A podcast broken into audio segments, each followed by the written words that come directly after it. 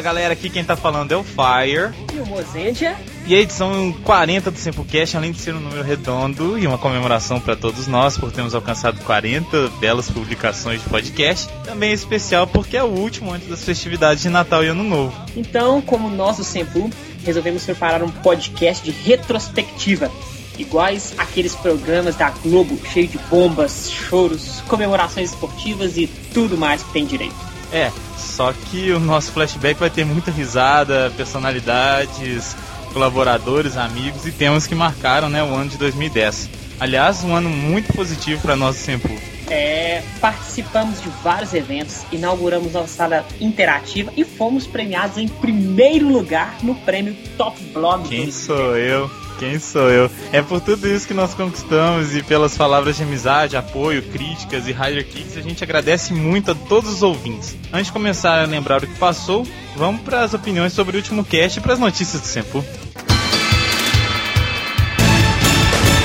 Senhor Fire, a primeira notícia é a mais importante de todas, porque o Sempu é primeiro lugar do prêmio Top Blogs na categoria Cultura do Júri Popular. É, é isso aí, a gente foi em São Paulo, agradecimentos especiais ao Guilherme Ostrock, a Kel e também a Patrine, que não pôde ir, mas que ela é parte desse prêmio também, né? Agradecer também a todos vocês, nossos ouvintes, que Lógico. sem vocês a gente não estaria lá recebendo esse prêmio, porque foi graças a vocês que fomos primeiro lugar pela escolha popular. E também fomos terceiro lugar no júri técnico. É verdade. A gente vai concorrer de novo. A gente conta com o apoio e os votos de todos vocês novamente, tá? E muito obrigado mais uma vez. Quem quiser saber mais é só ver a matéria que a gente fez sobre o prêmio Top Blog, está no site do Sempre. Fora isso, a gente não ganhou nenhum dinheiro, né? A gente ganhou o prêmio, honra e ficamos famosos. É, Começamos nos gatinhos de São Paulo.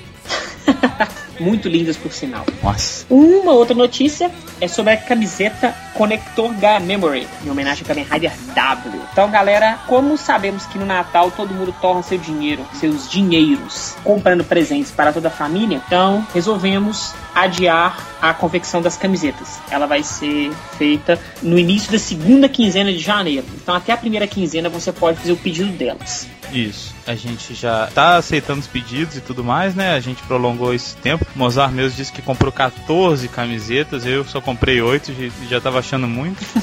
Então, muito bem. Vamos pros e-mails ou tem mais notícias? Tem mais uma que é que se você está escutando o cast agora, dia 23, dia 26, domingo, tem a quarta edição do Otaku Spirits. É verdade. Terá a participação especial de Monzenja, Fire, Wagner e muitos outros personagens legais. É, porque o Kamen Rider Zector, ou só Zector, vai fazer sua primeira apresentação e nós vamos participar lá como coadjuvantes deste novo herói mineiro. Então, tá aí o link pra galera acessar o flyer do evento e é esse domingo agora a partir das duas e meia da tarde. Esperamos todos lá. Então vamos para os Rider Kicks. One, two, three. Rider Kick.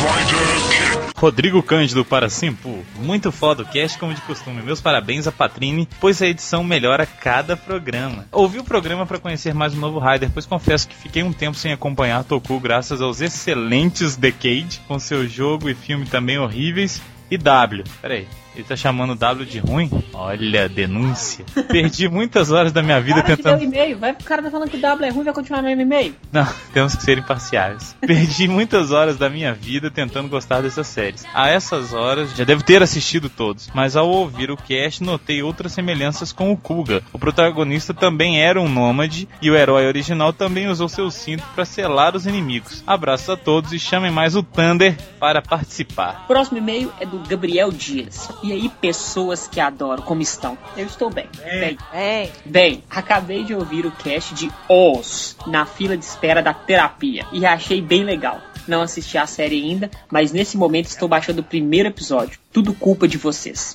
Queria parabenizá-los também por ter ganho o Top Blog. Isso só prova a minha teoria de que vocês são foda. Sou foda, sou foda, sou foda. Enfim, vou parando por aqui, mandando meus abraços tradicionais e sem alongar muito meu e-mail, pois estou com dor de cabeça e minha dislexia está em alta. Até o próximo e louco pra ver Golkaija. É, muito bem. Obrigado, Gabriel. Eu fico com medo do cara ir pra terapia logo depois de ter escutado a gente, né, velho? Vai chegar louco lá, mas tudo bem. Valeuzão, Gabriel, e um abraço. Vê se aparece mais, tá sumido. Bom, o próximo e-mail é do Bruno Vinícius e ele fala: Olá, galera do Sempu. Há tempos acompanho o Sempocast que já ganhou um espaço reservado e único no meu coração. Desde que me entendo por gente, curto Tokusatsu e vocês o tratam com tanto carinho e respeito nos casts que é impossível não admirar o trabalho de vocês. Parabéns e continuem assim, porque se for por falta de apoio e estímulo, o meu vocês já têm sempre. Vamos ao Rider. O cast passado de Kamen Rider Os foi muito bom, mas sempre fica uma ou outra questão que deixa de ser tratada ou é mal interpretada. Bem, o meu Rider Kick vai pro Thunder, por ter desmentido Mozart. O episódio do contrato comentado, na cena seguinte ao acordo firmado entre o Kugami e o Enk. Assim que o Enk sai da sala, o Kugami fala pelo interfone com o Gotou que com um controle remoto ativa o Rider Vender, que estava sendo usado na chantagem, ou seja, não era poder mental coisa nenhuma, era um controle remoto na mão do Gotou que conduzia a negociação o tempo todo sem o Anki saber. Bom, um abração a todos, até a próxima, um feliz Natal e um ano novo com um futuro muito mais que próspero para toda a galera do Senpu. Bruno Sanage, um RPGista goiano. Obrigada, Bruno. Próximo e-mail aqui é do Joshua Crow. Ele diz o seguinte: Marcelo Joshua, né? Ele tem 23 anos, Manaus, Amazonas. Olha, mandou a ficha completa. Mandem a ficha completa pra gente saber de onde vocês falam. E ele diz o seguinte: Fala galera do Sempo, finalmente tive tempo pra escutar o cast de W e Os, Ozu. Não vou dar Rider Kick pra vocês, mas um Rider Facts que eu e um amigo teorizamos assistindo W e Os,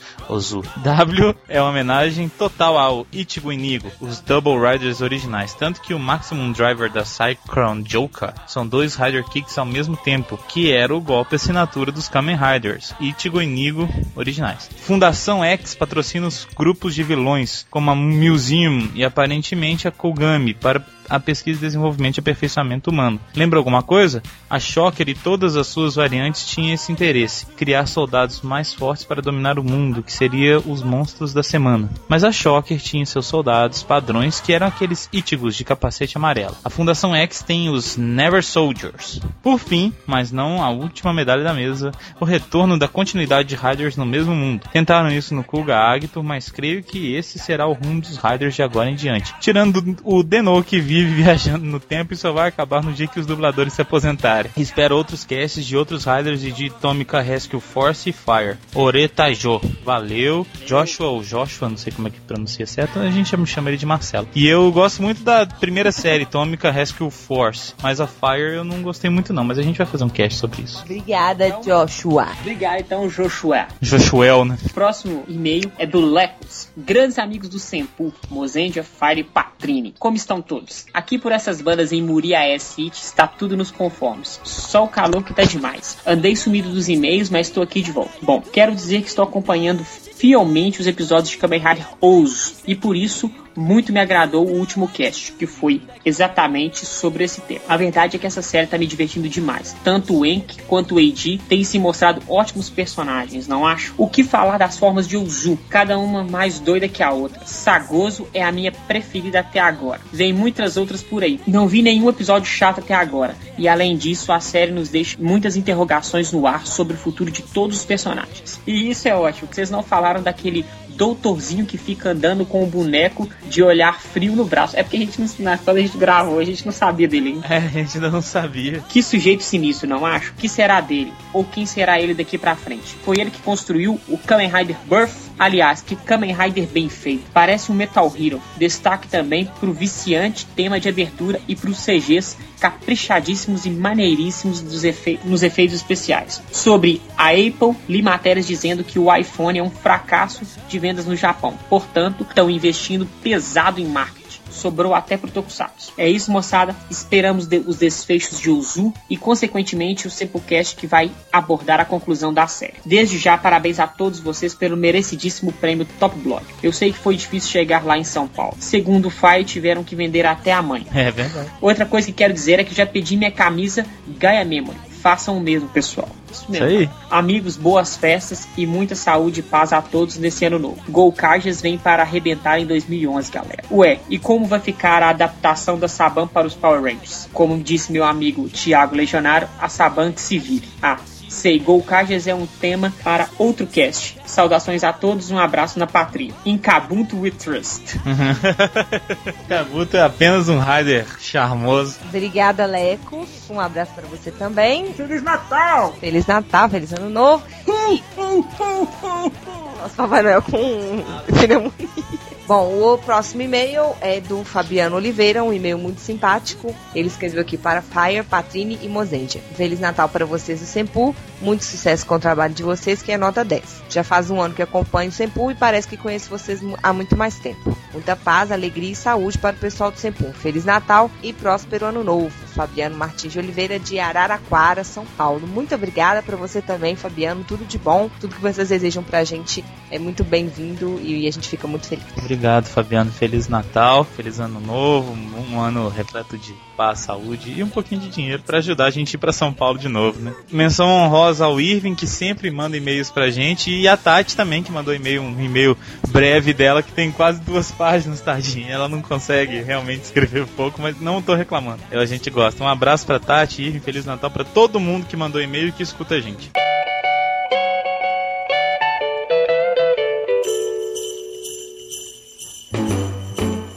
Muito bem, galera. Como a gente já falou, 2010 foi um ano que rendeu frutos muito bons pra gente. A gente teve o nosso cast mais baixado com 27 mil downloads. A gente não sabia que tanta gente escutava o Sempu e nem que tanta gente gostava de Tokusatsu. Lançamos camiseta nova e firmamos ótimas parcerias. O colaborador mais ativo, é claro, deve ser o primeiro a ser lembrado. O senhor Alexandre Landucci, que posteriormente descobri que era Landucci, Ah, iniciou suas participações no cast de Kamen Rider The First.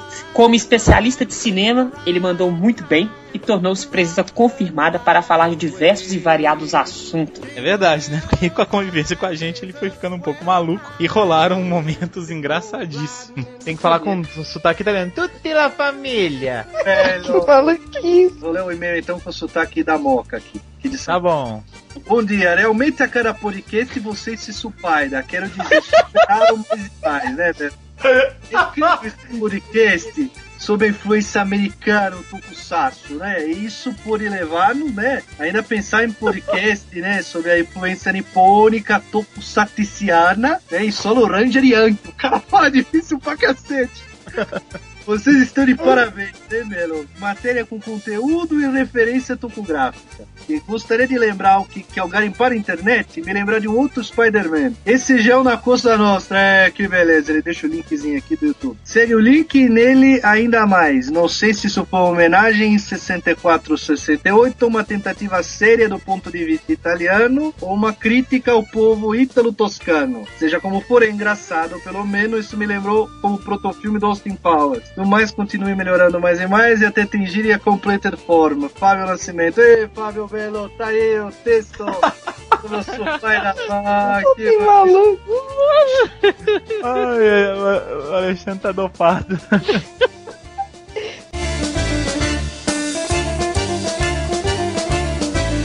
Mas também tivemos discussões sérias e interessantes sobre a linguagem e a magia do cinema nas séries. Curta-metragem é de 15, a, de 15 minutos, até 15 minutos. O média vai de 15 minutos até 70 e o longa são mais de 70 minutos. O filme tem menos de uma hora e meia. O filme tem 66 minutos. 66 minutos para você misturar a quantidade inacreditável de raiders que eles colocaram no filme, mais vilões, mais um desenvolvimento dramático, mais a história do irmão que retorna vilão e etc. E que fim é vilão. É muita coisa para pouco tempo. Fica uma bagunça. Na metade do filme você fica com sol. É muito confuso, é muito complicado de entender o filme. Quase um fetiche, quase fetichista. Você vê lá, ó, os riders das temporadas anteriores, os outros riders dos outros anos, mas pareceu só mesmo para fazer um fetiche, porque você não, não tem nada desses caras, né? Você vê eles ali e aí, que, que, né? Enfim, eu não gostei, sendo bem, bem sincero com vocês. o- Outro grande contato e ótima aquisição para o nosso cast foi a participação de outro Alexandre, o Nagado. Nosso papo com ele foi tão interessante, ele tem tanta coisa a dizer que resultaram não só em um, mas dois casts. Desde criança eu acompanhava os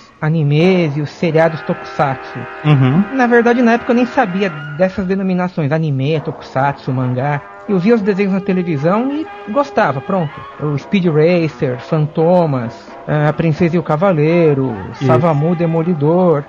E tinha também os seriados Tokusatsu, Ultraman, Ultra Seven, é, Robô Gigante, Spectreman, Esper. Eu assistia tudo isso, né? Tudo isso aí marcou muito minha infância. Né? Como é que dessa coisa de gostar de, de criança virou uma coisa mais profissional? Então, ainda na infância eu comecei a gostar muito de quadrinhos, eu lia de tudo. E isso aí me motivou a querer criar minhas próprias histórias. Em 85 eu fui estudar desenho com o professor Ismael dos Santos, Uhum. que é meu mestre até hoje, né? E eu comecei a trabalhar na área com 17 anos. Venho trabalhando com desenho, parte editorial e um pouco de publicidade desde essa época, né? Então já são 22 anos de carreira, né? Agora falando especificamente de texto, né? Comecei a escrever em 90 fazendo roteiro. Era a febre do seriado Jaspion, Changeman e Flashman. Aham. E tinha os quadrinhos que saíam pela Ebal, do Jaspion e Changeman. Eu tenho aqui até hoje.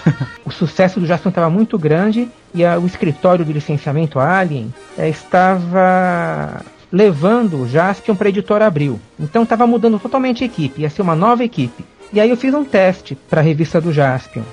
Eu bolei uma historinha do Jaspion, escrevi e desenhei. Eh, mandei, aí falaram que o, o desenho não estava bom, só que o roteiro podia ser aproveitado. Acho que não teve minha estreia como roteirista eh, na editora Abril. Eu tinha de 18 para 19 anos na época. Depois que a, a redação entrou na minha vida, né? Em 94, saíram da revista 7, né, da editora Azul, e montaram a editora Acme para lançar a revista Herói. Entendi. E aí o, o Dair Júnior, que era assistente de redação, falou, ó, vem conversar com a gente e tal. E eu me lembro até hoje, tava lá na mesa do Forasteri, é, cheio, cercado por gibi por todos os lados. Né? o que a gente tá pensando em fazer? Revista Herói, pra falar de quadrinho, de desenho, de seriado. Não sei se isso vai dar em alguma coisa, mas a gente vai juntou uma graninha, vai tentar lançar essa revista. E me deram espaço para fazer uma matéria sobre séries que estavam passando no Japão. Então eu fiz um apanhado geral. E a revista pegou carona no sucesso dos Cavaleiros do Zodíaco. Vendeu horrores.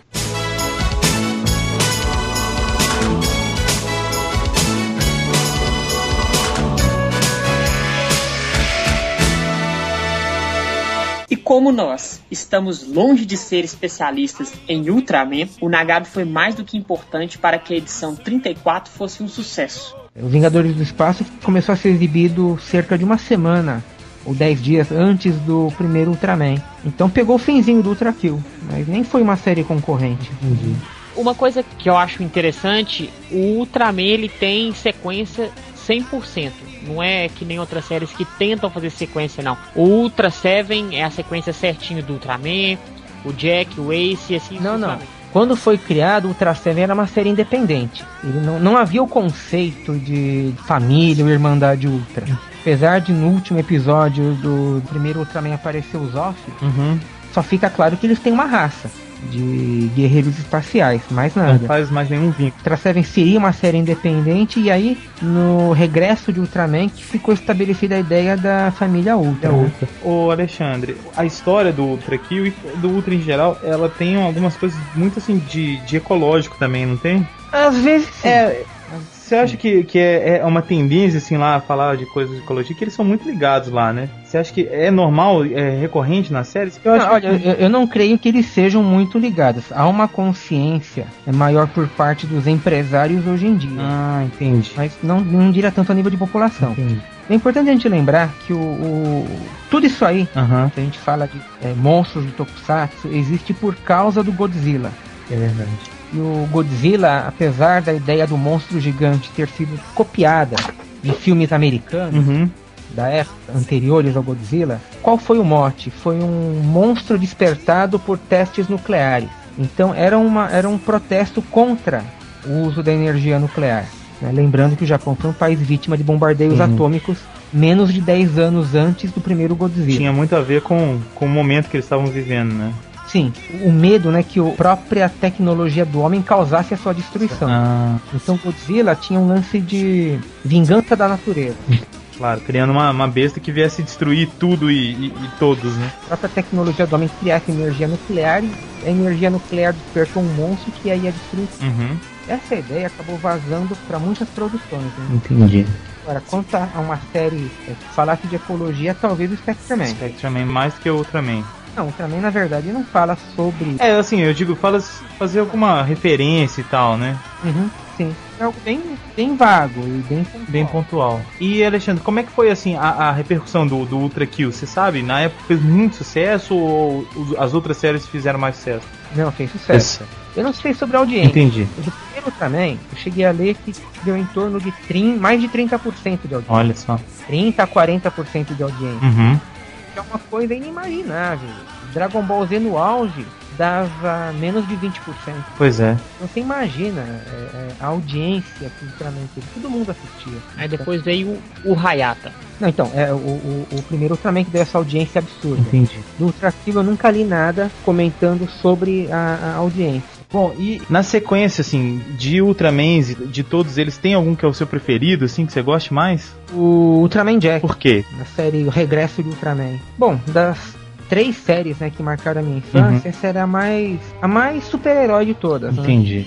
Então, Tinha os temas musicais, tema de ação, era uma coisa assim bem muito mais dinâmica que as demais séries, né? O lance do do herói treinar artes marciais, treinar saltos acrobáticos na forma humana, o relacionamento dos personagens, tudo era muito mais humano, tudo muito mais dramático, também mais trágico. Então você ficava grudado na, na todo aquele drama fazia você grudar na tela, né? É, o convidado super especial foi o Ricardo Cruz. O cara tem muita história pra contar e é um exemplo de busca pelos sonhos. Aliás, ele é uma ótima mensagem de incentivo pra um ano novo que vem por aí.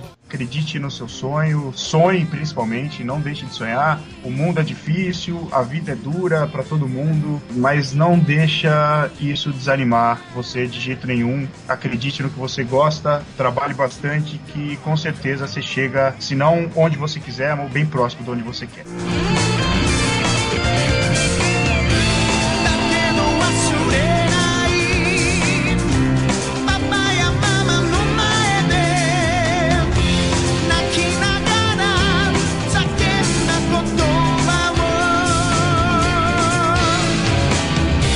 Então, Fai, o Ricardo também fez a gente se sentir um pouquinho mais perto da cultura japonesa, que a gente tanto admira e gosta. Então, Ricardo, fala pra gente como é que começou seu interesse por música. Então, cara, por música foi desde quando eu era moleque, eu gostava de música, era muito fã do Michael Jackson, até hoje sou bastante. Pena que o cara morreu, tem um dos maiores artistas e blá blá blá blá blá blá. Gostei pelo Michael Jackson mesmo, com 9, 10 anos, aquele negócio me pegou de jeito e tal, e eu passei a gostar muito do Michael Jackson. Paralelo a isso, eu assistia muito anime, na época não era nem anime, era o Tokusatsu, né? É. Então eu assistia Changeman, assistia Flashman, assistia Jiraiya, tá? e todos na época com a abertura original. Jiraiya não, né? Infelizmente. Mas tocava no meio da série. Então eu ouvi muita música de, de Tokusatsu e virei fã.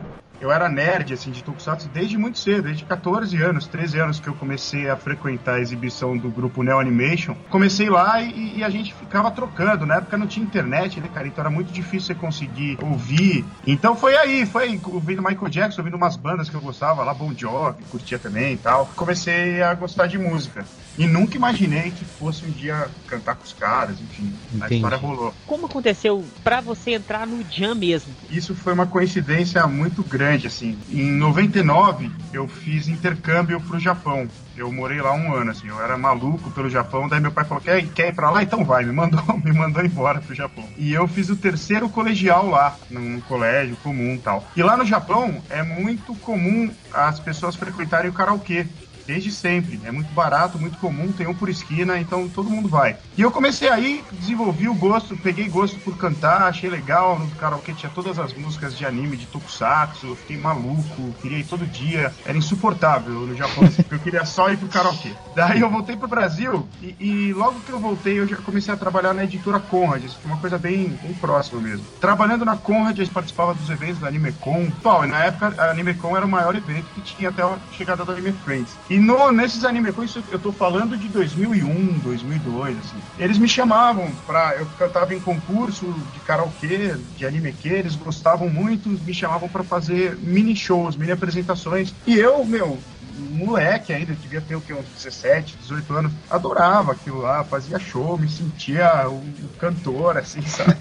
em 2003, eu conheci o Takashi, da Yamato, que na época nem tinha Yamato, nem tinha nada. Eu conheci o porque o Takashi também cantava. A gente começou a conversar para fazer um evento diferente, um evento novo, que acabou virando Anime Friends. Né? Daí reuniu uma equipe, reuniu muita gente e a gente fez o primeiro Anime Friends. E a minha co- contribuição no primeiro Anime Friends foi justamente tentar trazer para o Brasil o formato de show de anime songs que eu tinha visto no Japão quando eu morei lá em 99. Eu tive o privilégio, cara, de ir no primeiro Super Hero Spirits, o primeiro de todos, assim. Uma emoção absurda, assim, sabe? Ver o Takayuki Miyauchi, na época eu era muito fã, ainda sou muito fã de todos eles. Mas na época eu tava muito ligado no Takayuki Miyauchi. Eu ficava procurando, revirando sebo no Japão atrás de CD com que tinha uma música só que ele cantava, sabe? Aquelas obscuridades, coisa de fã, Sim. assim mesmo. E eu tava, nossa, eu vi o cara cantar, eu.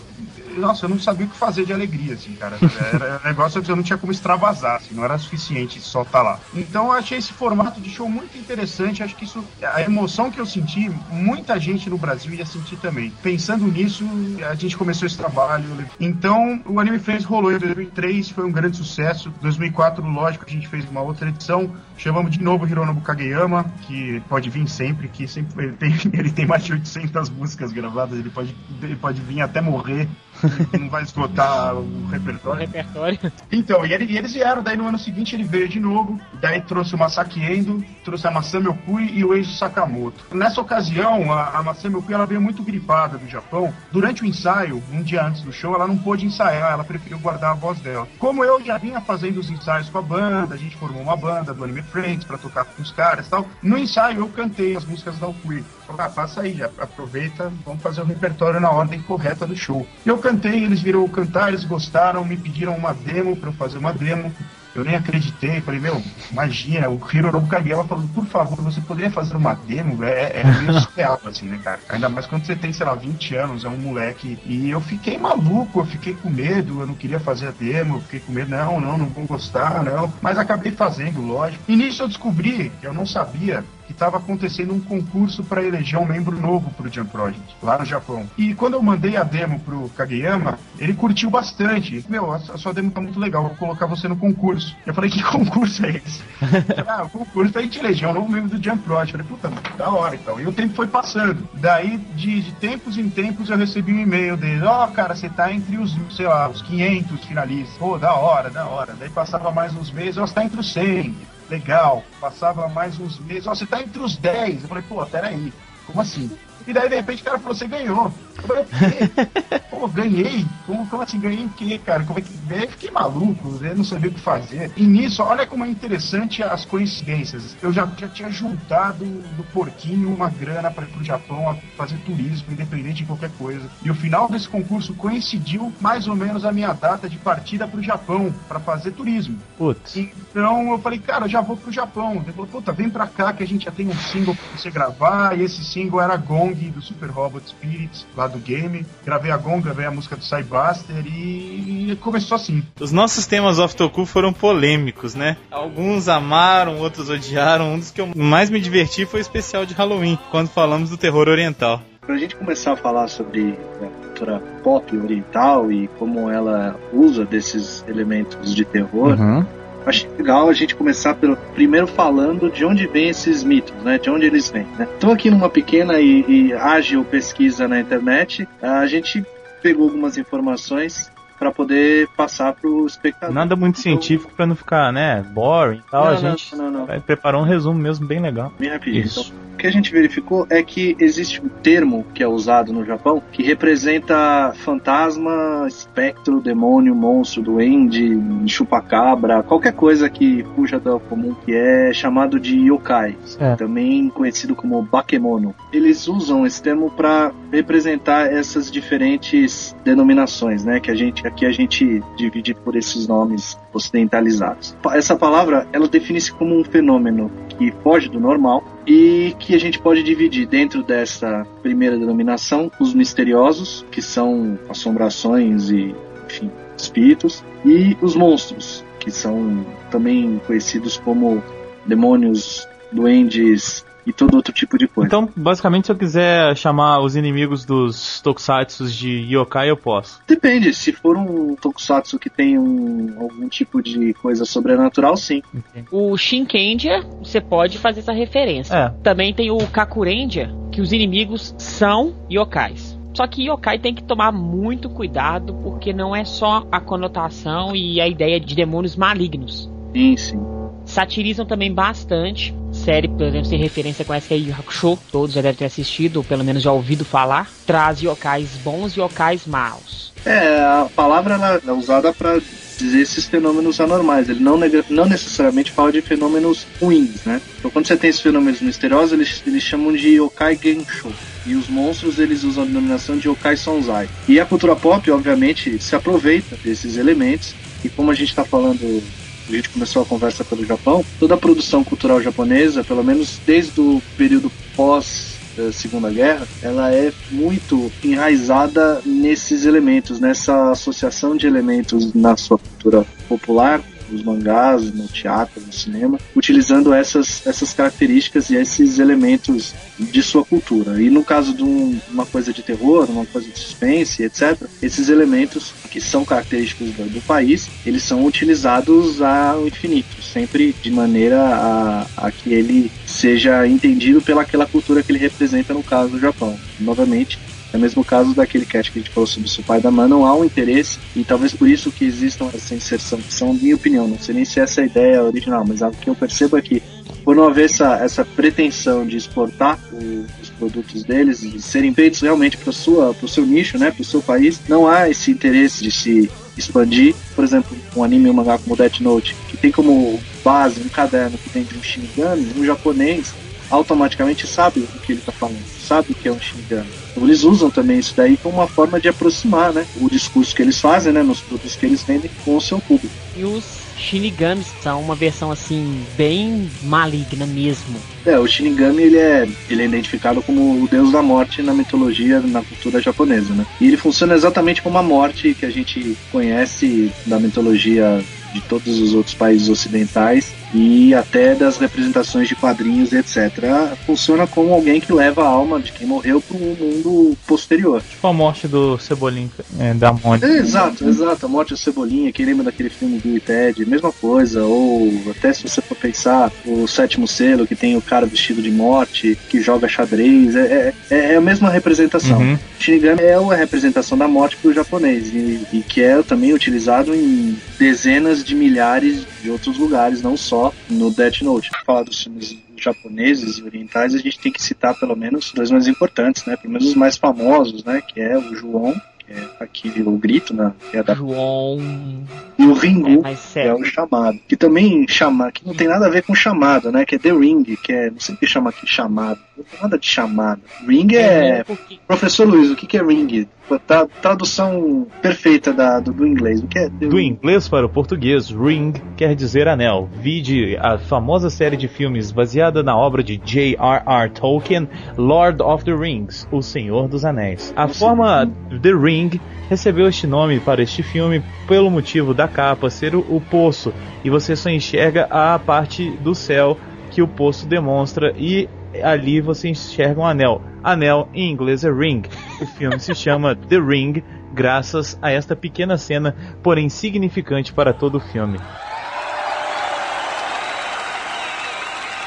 Palmas para o Luiz. Obrigado.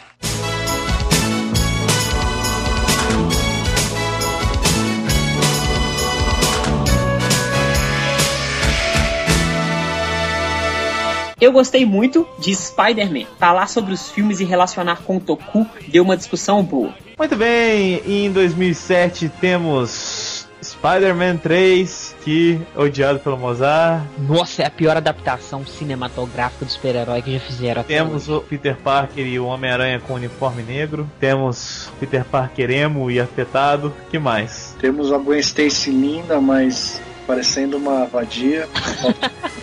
Vadia no sentido que ela é escrota. É verdade. Péssimo. Tem um monte de personagem acessório. Tem o, o cara que faz o Venom, que é o moleque daquela série Seven Dead Seven Show. Um bom ator até, o Topper Grace. Aham. É, mas ele como Ed Brock foi a pior coisa que eles fizeram no filme. Uma das piores, né? É Eles quiseram agradar fã antigo e quiseram falar pra, pra molecada. E a molecada gosta do Venom. E o Venom é um personagem medíocre. Eu acho o Venom um personagem medíocre, porque ele não é um personagem. Ele é uma coisa que o Homem-Aranha pegou numa viagem. Não é um personagem. Ele é um- uma coisa, um monstro. Ele não tem desenvolvimento de personagem. O que, que é o Venom? Ah, ele é um simbionte. Ele é uma praga, uma coisa. Ele não tem uma história, ele não tem diálogo. O que você vai fazer com o Venom? Não conversa, não é nada. É um monstro. Tem- não tem nada que você possa fazer com o Venom. Então, o Homem-Aranha tem uma história, tinha uma história. Eu não sei nem se essa história no quadrinho, se ele realmente tinha filha e blá blá blá. Eu não sei se no quadrinho é assim, mas você tem uma bela história. Eu acho assim, ou você pega o Venom, ou você pega o, o Homem-Aranha. Começa por aí. Segundo, se você for pegar o Venom, você tem que desenvolver o Ed Brock. Quem é o Ed Brock? O que ele faz? Ah, ele é um outro fotógrafo que odeia o, o Homem-Aranha. Tá, ele é isso só? Ele não tem mais nada? Isso foi um grande erro do filme. Aí, cara? Ele surgiu, ele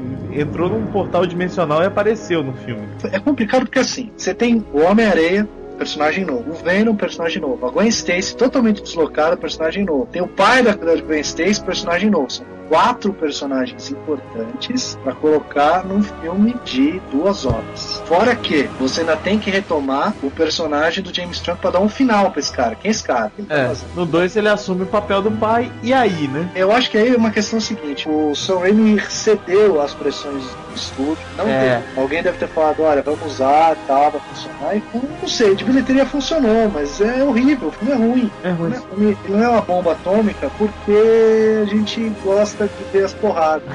e a, a parte de ação ela é bem feitinha. O filho do Duende Verde também, outra porcaria. Pra que colocar o cara lá? Pra que colocar Não. aquela roupa, cara? É, ele tinha que aparecer pra ter um final, né? O filho do Duende Verde. Eu acho assim, se eu fosse fazer um negócio inteligente, você podia fazer o seguinte: você podia botar o James Franco como vilão do terceiro filme. E você tem a aparição do lagarto, do crocodilo, sei lá, que é o professor do cara lá, Aham. aparecendo, sei lá, como um vilão do próximo quarto filme, já sendo montado. Sei lá, ele vai tentar ajudar o Homem-Aranha, alguma coisa, e se pode, vira o lagarto, sei lá, alguma coisa assim. Agora, pra que que você coloca um outro vilão novo, que você tem que contar toda a origem dele, e aí você enfia mais um, que nem a origem tem, que não tem nada, não tem nenhuma nenhum desenvolvimento, não tem nada, Gwen Stacy horrível, Bryce Dallas Howard péssima. Nossa, é...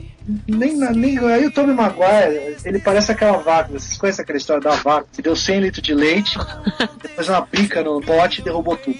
Então ele fez isso. Ele fez um Homem-Aranha muito legal no primeiro filme, Homem-Aranha muito bom no segundo, ele fez um Homem-Aranha ridículo no terceiro. A transformação dele de Peter Parker pra Peter Parker emo é ruim demais. Medíocre. Aquele cabelinho na cara. Eu acho que pra entender o que, que aconteceu nesse filme é mais ou menos o seguinte: sabe quando você tem. Não é o meu caso, hein, Patrícia? Quando você tem mais de uma namorada, ou então você tem uma namorada e tá ficando com mais umas três meninas, acaba que vai dar merda, não é isso? Vai dar merda. Exato, bela comparação. Vai dar Exato. merda. Vai, uma hora vai dar merda. Então, o que aconteceu ali foi isso. Ele não conseguiu dar atenção pra tudo. Era muita coisa pra pouco tempo e ficou tudo superficial. Foi o que você falou, ó, ou o Venom ou o Homem de Areia. Vamos colocar os dois. Ah, não, tem que ter um terceiro também. Claro, pra dar o final pro Harry. E nem o Stan Lee ajudou o filme. Não, estão ali. Ainda pra piorar, ela falou: vamos resgatar a Gwen Stacy. Porra, mas você já não tinha Gwen Stacy no começo, pra que colocar ela agora? Pra fazer uma inversão de personagem, não tem nada a ver com a história do personagem, não tem sentido. Eu não sou um xiita que acha que porque está escrito ali é a Bíblia e você não pode alterar, é a lei, blá blá blá. Mas se você já fez o arco dramático do personagem da Homem-Aranha, que ele se apaixona pela Mary Jane, quando é jovem,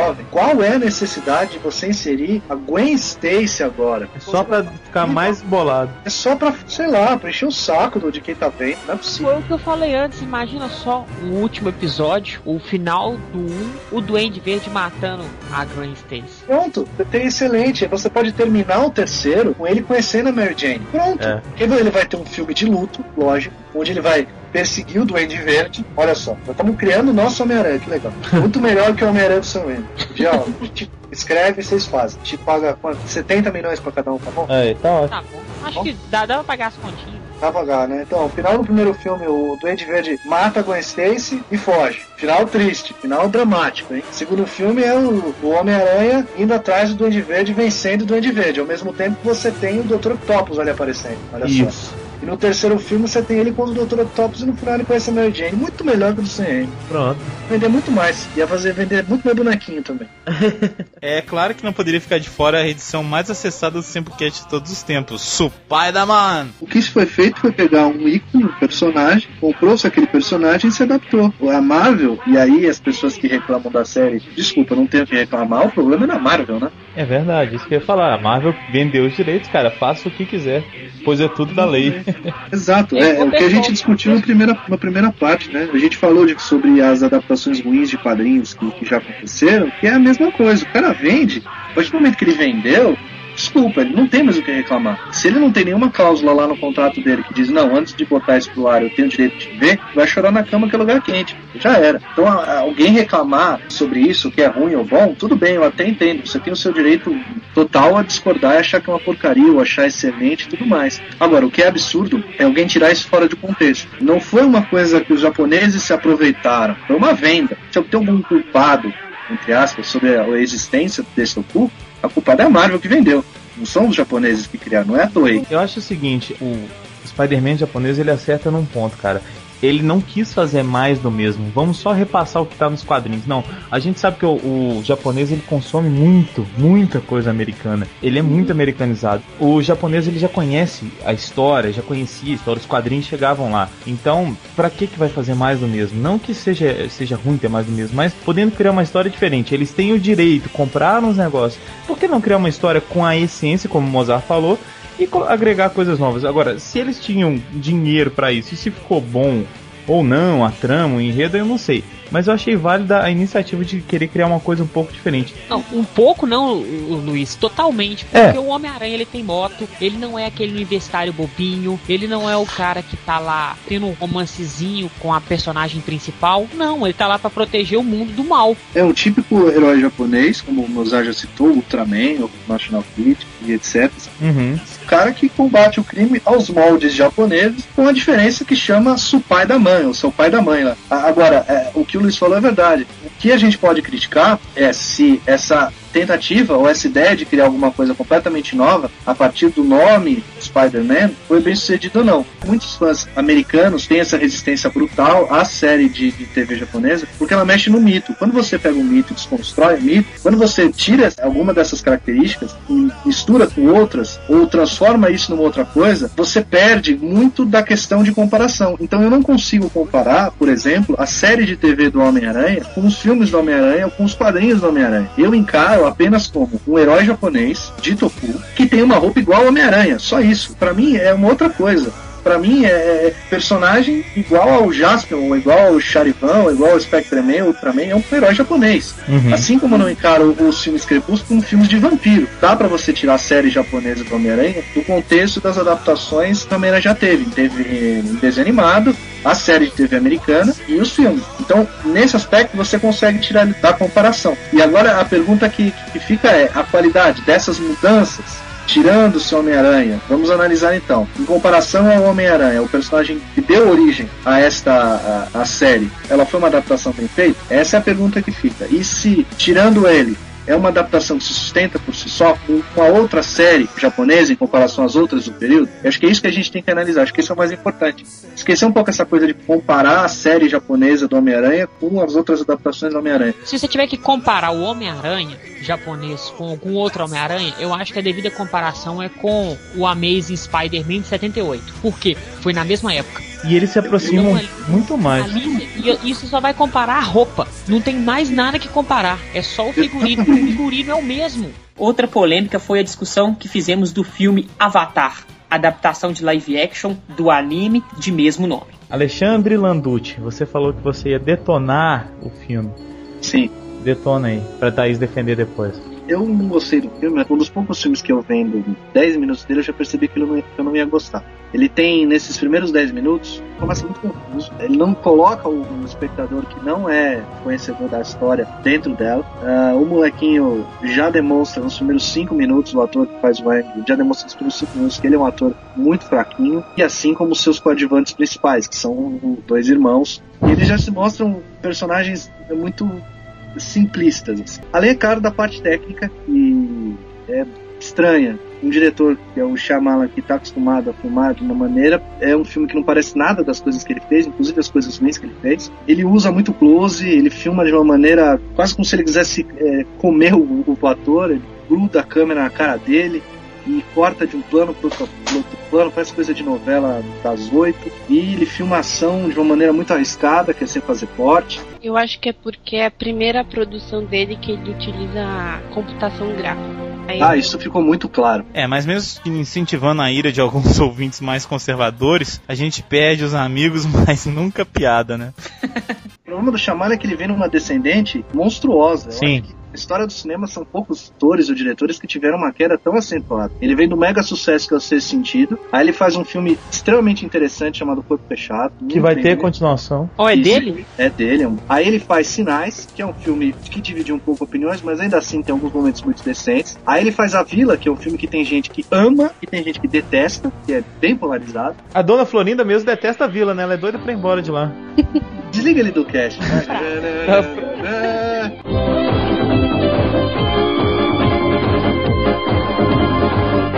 Só um momento, por favor. Como eu conheço vocês dois, eu tenho certeza que o melhor tema off-toku não vai ser citado. Então eu represento a Kari e vou relembrar o podcast que deu a origem da sessão Asian Boys no nosso site. Foi o Sempocast 28, que fez todo mundo dançar e as meninas se derreterem todas com K-pop.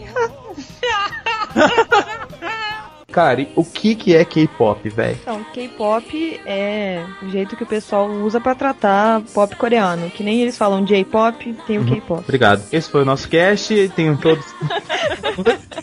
Tenham todos um bom dia. Isso. Mas enfim, assim, é, é um estilo específico. É igual no, no Japão que o J-pop abrange 250 mil coisas diferentes? Ou, ou é, ou é- dá pra saber quando você vê uma banda assim e você fala, ah, é K-pop? Então, tipo, a Coreia, a indústria musical deles, a maioria, assim, que faz mais sucesso, que vende bastante, Uhum. envolve o K-pop. Então, dentro da, do cenário musical lá é uma coisa muito característica mesmo. Então é fácil de você identificar, porque eles têm muito cara de boy band e girl band e essas coisas assim.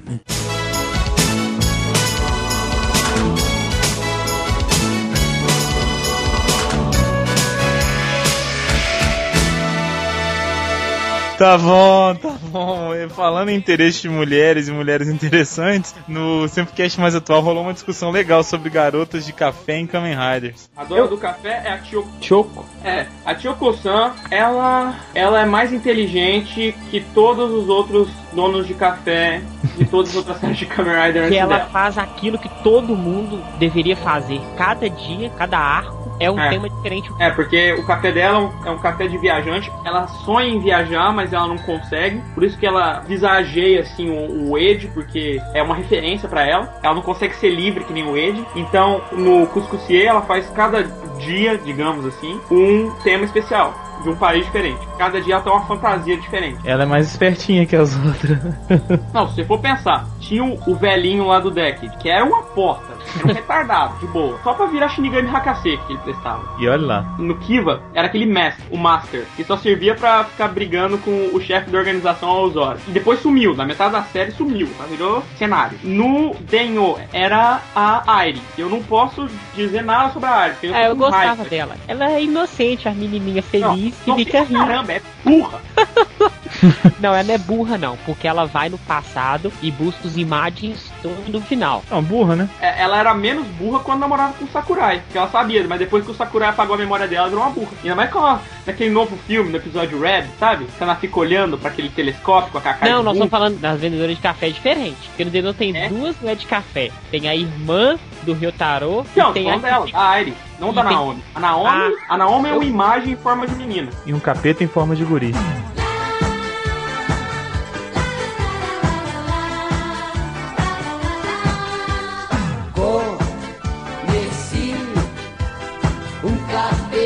Forma de guri. É uma imagem? Não, ela não é imagem, eu tô falando. Ah, ela tá. parece ela é a versão feminina do, do Ryutaro. É, realmente, a irmã do Ryotaro, ela é retardada mesmo. Por que, que todos os nossos casts de Kamen Riders acabam em Denô? Porque Denô É apenas um É, Rider é bonito. série que acabou, meu filho. Denô é uma franquia à parte, velho. Você não entendeu até hoje. Então não é, não é franquia de Kamen Rider. É, Denyon, a gente sempre volta pra Denyon porque Denyon não acabou ainda. Ainda tá acontecendo, né? Pronto, agora que a gente agradou as meninas e os meninos, podemos voltar a falar de filmes. E como uma apaixonada pelo Kamen Rider W, eu lembro que a gente falou do filme que teve uma parte do Double e uma parte do Decade. Verdade, essa foi outra polêmica, né? Algumas pessoas gostaram dos dois, outras de nenhum. E nós tiveram aqueles que, como os participantes, gostaram mais da parte do W. Então vamos relembrar um pouquinho de cada coisa. O início do filme continua a guerra, né? É. Reprisa a guerra do primeiro episódio e começa com o Sky Rider voando e o Decade já caçando ele. Eu achei esse início fabuloso. Filme do Double, o início.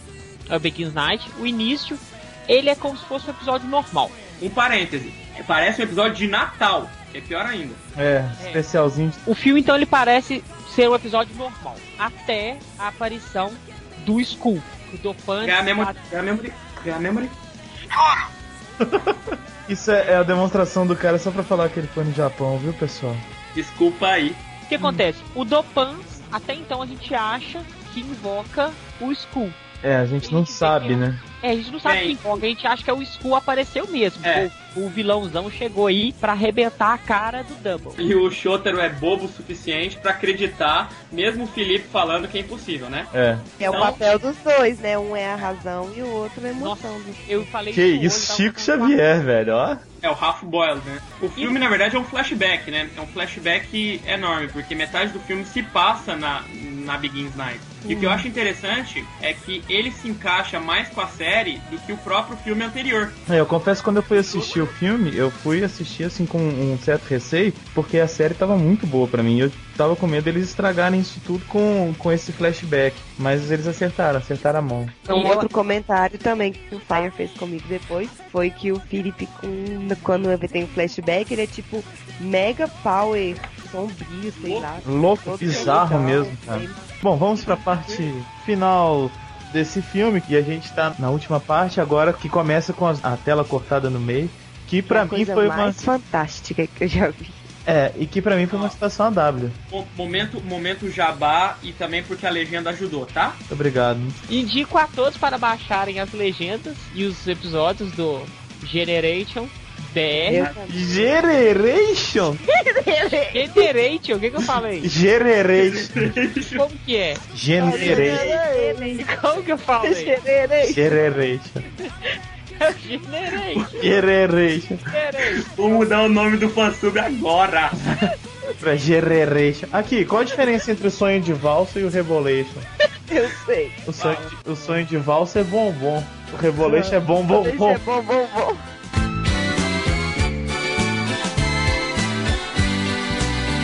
Ai, ai. Vai, continua aí. Então vamos lá. No início vem a tela cortada, né? Então ele mostra o que tá acontecendo com o W e o que tá acontecendo com o Decade. Isso. Onde Erro um de continuidade no Decade, tá? Erro de continuidade do Decade, porque ele não está mais na Complete Form, os Heisei Riders sumiram. Isso e que vai falar agora. O Thunder falou agora igual o Arnaldo César foi. Erro de continuidade, erro de continuidade. A regra A é clara. A regra é clara. Kamen Rider tem que estar transformado. Ah, Continuando então, o Dopan chega lá e monta no, no elefante, que eu achei muito doido. De, de onde aquele elefante saiu? Que eu não- Pois é. Tem nenhuma série de Kamen Rider que tem um elefante assim. Zio Ranger e Power Ranger tem uma. Eu a Gal achei... Ranger também tem. É. Ranger também tem. Eu fiz É. a seguinte ligação. Aquela nave que aparece no final do Decade é a A da nave Crysis. da Crysis. E ela tá mais evoluída. E a Crysis é meio cibernética. O que que eu entendi? Que esse elefante é a criação da É, pode ser, pode ser. Bom, aí eles chegam lá, assim, eu sou suspeito, mas cena de moto voando e explodindo é o máximo pra mim, cara. Então aí aparecem os dois com, a com as duas motos voando lá e, e a explosão atrás, aquilo ali pra mim já ganhou o filme. Mas aí eu tiro até um dos erros de continuidade dos Hensei Riders, cara. Eles estavam todos a pé de quem tá de moto. Então, de quem já tava num pau lá na frente. Longe, é. Os caras tá correndo lá atrás. Eles tiveram que usar o atalho do portal pra chegar a tempo, né? É verdade. Não, mas antes disso, antes dos Raiders aparecer, o Felipe fala com o Shotaro para assim, vamos tentar controlar aquele, aquele monstro. Antes eles se encontram. É, foi, foi legal o encontro dos dois. Os dois se reconhecem. Verdade. Que é uma citação ao Riders, não é? Também, é. Aí os Racing Riders aparecem. Enquanto o, o- ele tá controlando o elefante, eles estão em Final Form Ride lá, tentando bater na, na máquina. A Patrine falou que foi legal também quando o W foi se apresentar lá, ele não ele falou eu, aí ele corrigiu, não, nós. Isso é legal, é coisa. É, durante a série o Shotaro corrige, que ele vai falar eu sou Kamen Rider, ele fala nós somos Kamen Rider. E aí quando tá sincronizado os dois, o, o Decado fala eu sou e ele fala nós somos. Eu acho, eu achei legal. Ô, ô Thunder, o que quer dizer Orewa? Orewa quer dizer eu sou. Aí, Ana. Viu? Não, eu te falei que eu tinha descoberto. E Oretati tati é uma contração pra vários, né? Então, Oretati é como nós. Eu vou te falar que eu gelei fora quando eles começaram a se encontrar. Ele deu aqueles olhadas assim, ficou um segundo enca- um encarando o outro, cara, sem falar nada. Que eu falei, os caras vão perguntar um quem é o outro e vão cagar no filme dos Riders, cara, do All Riders. É. Você é o Decado. Isso! Uh! Voltando à minha paixão pelo W, que será muito falado nesse podcast, vamos ouvir um pouquinho do que a gente discutiu sobre essa série fantástica, que foi um grande presente para todos os fãs de Tokusatsu em 2010. E aí, eu quero ouvir a opinião de cada um de vocês. Começou uma série interessante, ficou muito fraca, depois ficou horroroso, melhorou. Quando teve a aparição do Axel, a série deu aquela levantada boa e foi melhorando, melhorando a cada episódio e no final foi perfeito, um dos melhores Heisei Riders. Ah, velho, sensacional. Sensacional. O final foi espetacular e eu quase não me lembro das partes ruins da série. Olha, eu acho o seguinte, ele começou bem, eu acho que não teve filler nenhum, tirando o 1 e o 2. E os três finais da série, que é o, o 49, o 48 e o 46, fez com que Kamen Rider Double seja o meu favorito. Eu também achei isso, cara. Eu achei que, assim, foi inovador com esse lance dos dois serem Kamen Rider, dessas memórias, enfim, foi uma série que surpreendeu em vários sentidos. Tem atores muito carismáticos, atrizes também bem legais. O final do Terror eu achei sensacional, cara, porque foi assim, o Terror morreu, né? Beleza. E aí? Tem mais episódio e agora, né, velho? Eu achei sensacional ter esse, eh, vamos dizer, esse adiantamento, exatamente, esses Ah, não. finais. Quando eu vi a aparição do rapazinho lá da Fundação X, eu Uhum. falei, ah, esse daí deve ser ou é o vilão do filme, ou então é o vilão mesmo. Que tá por trás de O tudo. pior que a gente, depois do final do Utopia, é impressionante que você vê que o Jun, ele não era nada, ele é quase nada na Fundação Uhum. X. Tem uma É. coisa muito, muito maior ali por trás dele. E isso vai continuar em 11, provavelmente mais pra frente.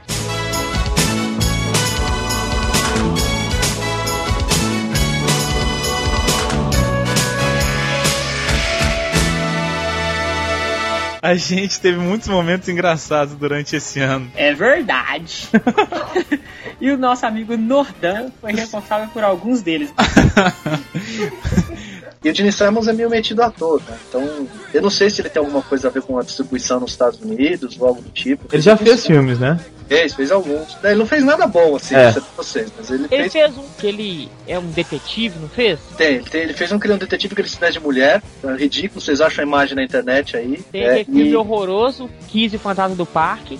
Sim, e ele fez um que é que chama Heavy Metal do Horror, onde ele faz um pastor e o Ozzy também tá no filme. Eu não sei, um dos dois faz o pastor, mas os dois estão no filme. Eu- Mas é nada assim digno de grande coisa. E ele É. fez o Flipper também, né? Ele fez o golfinho. Hã? Interrogações gigantes na cabeça de todo mundo agora.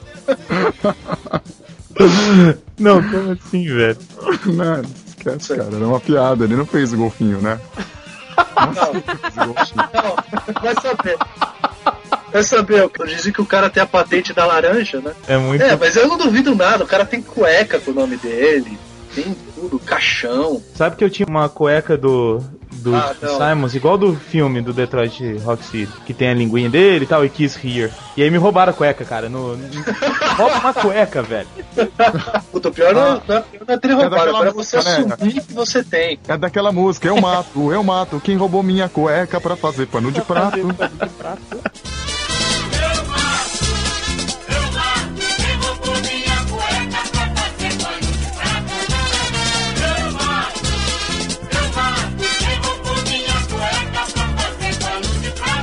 Vocês tiveram muito impacto quando vocês viram o Philip pela primeira vez? De não saber que, que era uma mulher ou um homem e tal? Já fala, nossa, que gatinha, cara. a hora que ele começa a falar, você, puta, eu sabia. Peraí, tem alguma coisa errada, né? Vocês viram o episódio que ele se veste de Wakana? Vi, velho. Ele bem No teatro? Olha, Nordan, esse Ele se episódio. veste mu- É isso mesmo, esse episódio Ele é mais pra mulher, frente. Ué, mas ele já não se veste de mulher Não, cara, mas ele veste mulher mesmo. Saia e aí é batom e. Cara, fica igual uma mulher. Confesso que eu acho o cabelo dele maneiro. Ele é um personagem de videogame, sério. Ele parece que saiu do Final Fantasy, assim. Ele é estiloso, ele é. Eu acho que o cara tem que ser muito macho pra usar um visual daquele, né? é, tem que ser desligado, né? Tem que tá- tem que estar muito seguro de si. Exatamente. Pô, quem nunca usou o sutiã e a calcinha da irmã e ficou se olhando no espelho, né, gente? Pô, quem nunca usou o sutiã e a calcinha da irmã e ficou se olhando no espelho, né, gente? Pô, quem nunca usou o sutiã e a calcinha da irmã e ficou se olhando no espelho, né, gente?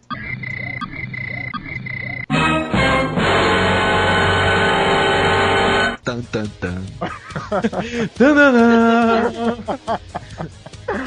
Vamos repetir isso seis vezes na edição. Pô, quem nunca usou o sutiã e a calcinha da irmã e ficou se olhando no espelho, né, gente?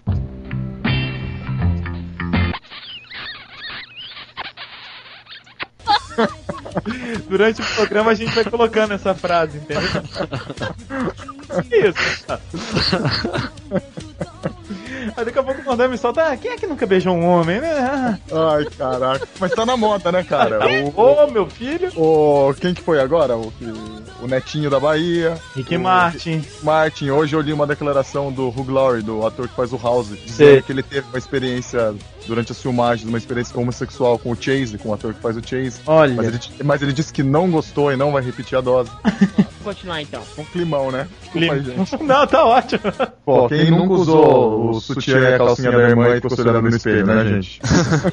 Isso mudaram a pauta. Ô, Nordão, aconteça o que acontecer, a gente ainda é seu amigo. Tudo bem, cara. Pra mim, o Sempocast de vilões foi um dos mais divertidos. Além do meu enorme conhecimento sobre os vilões com cabeça de bala, todo mundo. O pessoal riu muito com as comparações que o Legionário fez. Cybercop também você tem um extremo, né? Você tem um ótimo vilão, o Barão Kageyama, que fica ali a série inteira se fazendo de subordinado pra no final dar a cartada. E tem o cover lá do Raul Gil, que eu esqueci o nome do cara. Raul Gil. Eu quero. Raul Pedro.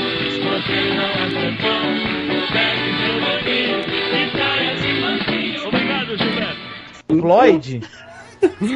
Não, esse aí é o Erasmo Carlos, pô. é mesmo, parece. Você, meu amigo de fé, meu irmão, camarada.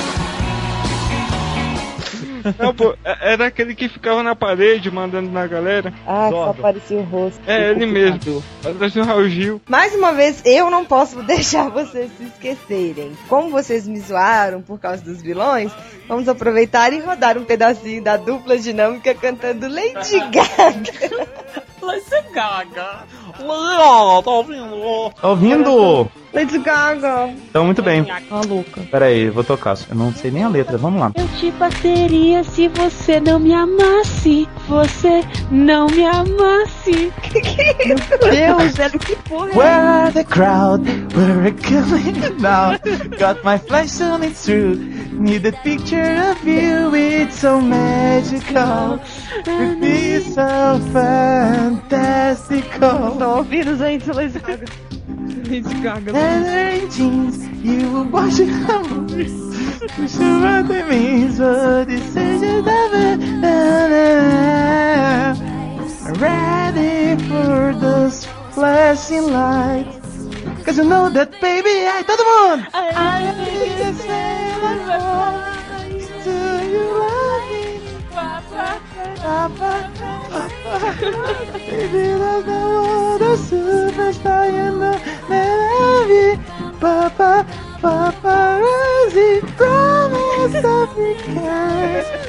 Always stopping to the boy's mind. Baby, you be famous. E assim vai, né? Palmas.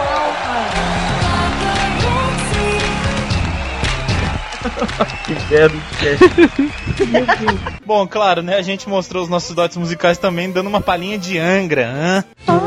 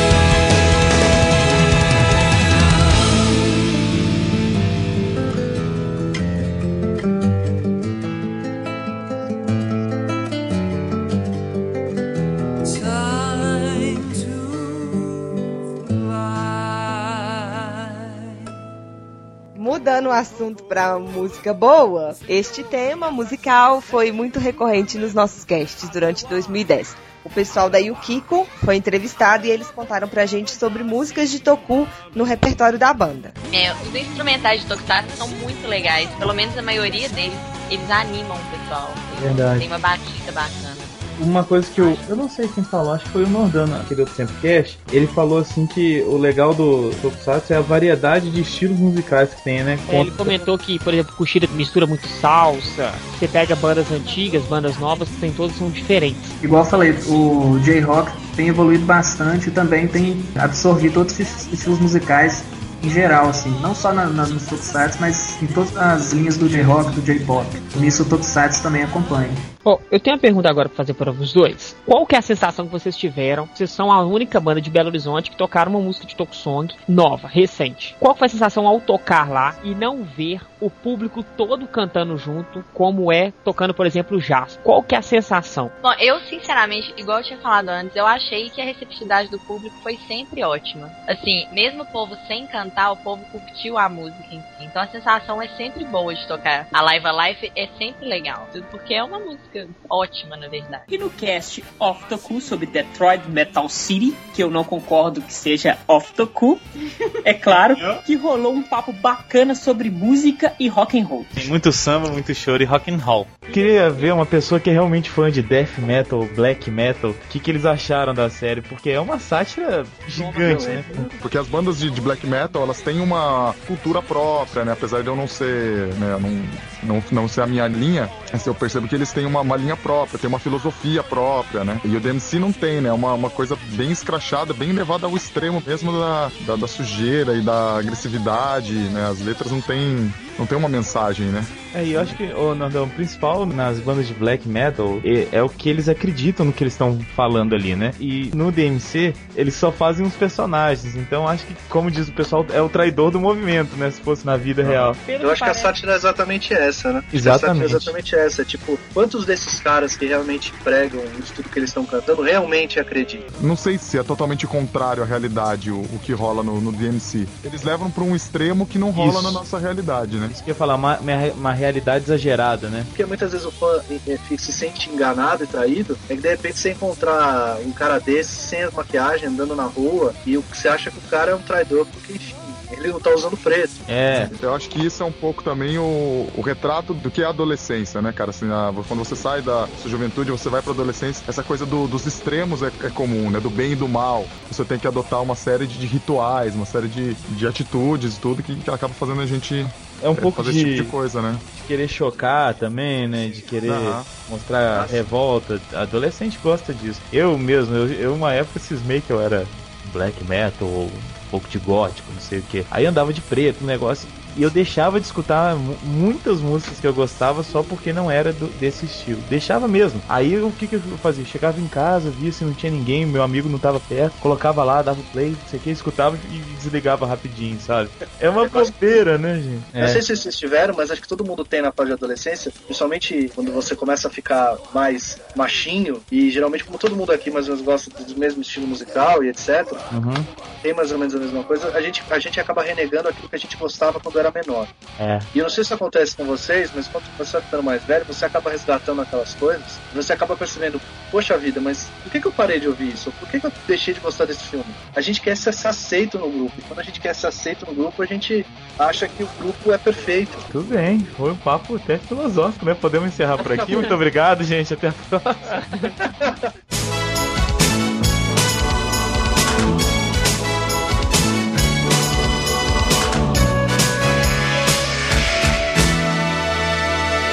Para fechar uma retrospectiva, nada mais justo que uma homenagem ao grande vencedor da nossa premiação anual. Isso mesmo, Kamen Rider Decay foi a série que mais ganhou prêmios no nosso Oscar, de acordo com a opinião dos nossos ouvintes. E põe prêmio nisso. O nosso melhor ator protagonista é Inoue Masahiro, intérprete do Kamen Rider de passagem, Decade.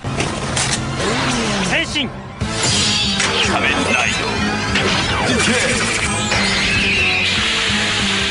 E o prêmio de melhor ator coadjuvante vai para. Ryota Murai, o Yusuke de Kuga Kamen Rider 身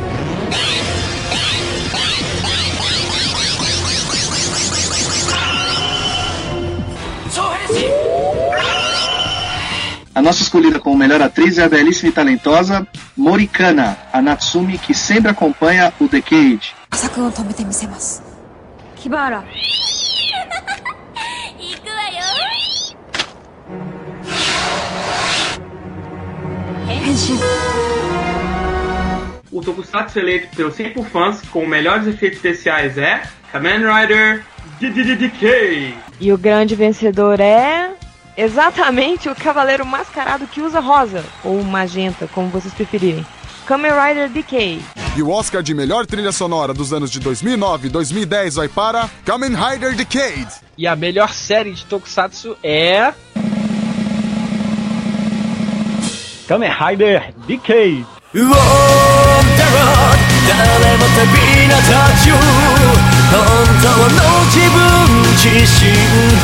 誰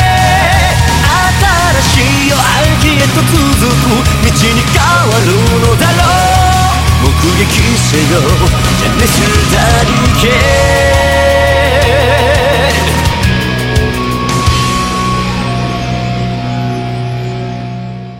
Pra vocês verem como é que o Senpu é imparcial, porque se fosse pela gente, Decade não ganhava nem oi. Bom, galera, esse é mais um final de Senpu Cast, né? Dessa vez o último do ano. Eu desejo a todos muito Tokusatsu na vida de todo mundo, porque é a paixão que move esse site, né? E desejo muita saúde, muita paz, muito sucesso, que vocês alcancem as coisas que vocês querem, que vocês possam levar o Tokusatsu não só pelo Senpu, mas pelos Tokusatsu mesmo, pra quanto mais gente vocês conseguirem. Obrigado a Patrícia e Mozart por me aguentarem, que eu sou um cara muito irritado e eu sou muito chato às vezes. Obrigado a todo mundo que escuta a gente e que participa do site. De verdade, brigadão. É isso mesmo, galera. Feliz Natal, ótimo 2011 para todos e para o Sempu também.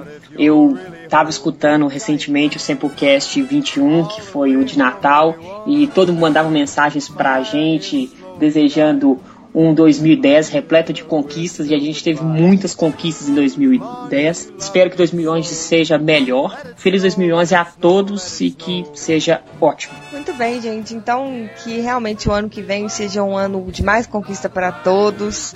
vai chorar. Pra gente, pra vocês também. Eu não vou chorar, mas eu. Foi como a hora que o Luiz me ligou pra me falar que a gente tinha ganhado o prêmio Top Blogs. Eu não tenho nem palavras assim pra falar com as pessoas. A gente expande as nossas amizades, a gente expande os nossos horizontes. Obrigada, a gente espera estar em mais eventos esse ano, divulgando mais o Tokusatsu, atualizando sempre o site pra vocês com notícias, com tudo de novo. Podcast que eu espero que cada vez melhore mais, mesmo às vezes ficando meio apertada pra editar, a gente vai tentando e vai fazendo tudo. E pra finalizar, fica uma questão que foi levantada também no ano passado, no Sempocast 26. Qual será o futuro do Tokusatsu? A gente espera que todos vocês façam parte desse futuro e que ele seja cada vez melhor. O Toku é uma meio maltratada termos de produção. Meio não, totalmente maltratado. Então, eu já comentei isso com o Luiz algumas vezes. Cara, a primeira vez que eu revi Changeman, e eu não sou um cara que vejo Toku e etc. Não sou um cara do meio. Vejo algumas coisas e revi Changeman por uma questão totalmente nostálgica. E eu comecei a ver que comecei a perceber, cara, isso aí é legal, isso aí funciona. Imagina uma produção em cima desse, dessa série. Eu acho que mesmo a produtora que quiser fazer um negócio desse não consegue. Eu não sei como é que funciona isso exatamente. Eu não sei se existe alguma brecha, alguma coisa que pode ser feita. Mas é, eu acho que não pode, porque, se não me engano, a Saban tem o direito dos tokus que eles compram. Mas se eles tiverem, aí, aí é só via meios ilícitos, ilegais e afins, né? Via download e afins. Você não consegue, não vai conseguir ver essas séries. Aí você cai no quê? Você cai hoje numa molecadinha que tá acostumada a ver Ben 10 e outras séries e não consegue se ligar nesse tipo de, de série que a gente assistia quando a gente era menor. Agora, uma molecadinha hoje, eu acho muito difícil ela gostar, por exemplo, pegar um- um- uma série mais antiga de Toku e curtir, falar, nossa, que legal. Porque ela vai se ligar no visual. Porque a gente, quando era pequeno, o máximo que a gente via era isso. Não é? O melhor que a gente via É. tecnicamente era aquilo. Não tinha coisa muito melhor. Na TV. Cinema sim, mas poxa vida, na TV o melhor que a gente via era aquilo. Então, pra gente aquilo era o máximo. Hoje em dia, uma criança vê um Toku mais antigo, ela tem uma dificuldade pra aceitar aquilo. Por quê? Porque você não teve a renovação. Porque hoje em dia a criança consegue se ligar mais na briga da, da pedreira, não consegue mais se ligar no monstro gigante que pisoteia o mesmo cenário, no vilão que, que grita não te perdoo, sabe? É que é coisas que pra gente funcionam. Pra gente, no, no Leão de Pelúcia, sabe? Eles não conseguem se ligar nisso. Porque Assimilar isso, né? É, se a gente tivesse essa renovação das séries, eu acho que hoje em dia, esse tipo de série já teria ah, tido seu nicho, já teria encontrado um público maior do que ele tem hoje. É uma visão de uma pessoa que vem totalmente de fora. Como é que funcionam os, os eventos de Toku? São mais as pessoas eh, da nossa idade, mais ou menos, na faixa dos 20 até os 30 e poucos anos, ou você vê muita molecada vendo esses Tokus mais velhos? É isso Ah. que eu ia comentar agora. Porque olha só, na sala você vê que só vai só o pessoal mais velho mesmo. Raramente uma pessoa mais nova. Só que uma coisa, o evento que o Sempo foi, o Anime Betim, não foi um dos melhores eventos que o Sempo foi, não. Mas teve uma coisa que me chamou muito a atenção lá, que foi a penúltima exibição, Kamen Rider W. E tinha um pessoal assistindo, um pessoal mais velho também assistindo, e tinha um menino lá, um menino de mais ou menos uns 13 anos. E o garoto tava lá compenetrado, assistindo a série, não piscava. E no final, ele chegou perto de mim e falou assim: Aqui, onde que eu consigo essa série? Eu falei assim: Ah, essa série é só baixando, porque tá legendando, ela tá passando ainda. Passei o endereço do Sempo pra ele, pra ele poder se informar melhor ali. Eu consigo essa série dublada? Pois é. "Não, Infelizmente você não consegue, porque essa série não vem pro Brasil, só legendando. Nó, que pena! É legal demais! É isso que o Alexandre falou. O foco da série é pra adolescentes e crianças da idade dele. É, e é uma coisa atual, cara. Cativou W é uma coisa atual. É querer exigir demais, é, é quase uma sacanagem. Você querer que um moleque de 12 anos, 13 anos de idade, curta uma série Tucu antiga como a gente curte. É diferente. É uma discussão longa que tem, eu não sei o que vocês pensam exatamente sobre isso. Então o problema foi que fincou-se tanto em Changeman, Jaspion, Flashman, que fazia dinheiro, e esqueceram que, opa, esse pessoal que vê Flashman, Jaspion e Changeman, ele vai crescer um dia. E um dia eles vão E achar aí, né? coisas não são legais, é. Você precisa de uma no- renovação, você precisa de mais coisa. Você realmente, uma coisa que o Gil fala, o fã de Tokusatsu no Japão ele se renovou e o fã de Tokusatsu no Brasil infelizmente acabou envelhecendo. Agora nas salas eu vou te dar um exemplo das salas, pelo menos aqui no Rio a gente faz, muita gente nova, ou principalmente o fã de anime, ele sabe que é o Tokusatsu, mas ele não curte coisa nova, entendeu? Porque ele gosta realmente do anime. Ele curte o anime porque sempre tem um amiguinho que fala com ele: Tokusatsu é ruim. Não é que ele tem Ele, a opinião própria, né? a opinião própria. Ou até mesmo porque não chegou a informação pra ele, ele não, ele não conheceu o, o Tokusatsu, entendeu? Luiz, você vê isso direto na sala de exibição. Vem um grupo, passa na porta, vê o que tá passando. Entra, um fica. O cara tá gostando da série. Você olha no rosto dele que tá gostando. Só que os amigos, vambora só, vambora só. O cara acaba, fala assim: ah, vou com a galera porque eu vou ficar aqui sozinho assistindo. Ou É. então, pior, ele entra, assiste, gosta, os colegas começam a zoar ele, vai ficar aí assistindo Power Ranger, velho. E vai. E o cara sabe que é Tokusatsu. É verdade. Beijo. Tchau. Natal. Woo. Woo. Ho ho ho ho. Papai Noel. Jingle bell, jingle bell, jingle bell rock. Tchau. Meow. And jingle bells ring, snowing and blowing up bushels of fun. Now the jingle hop has begun.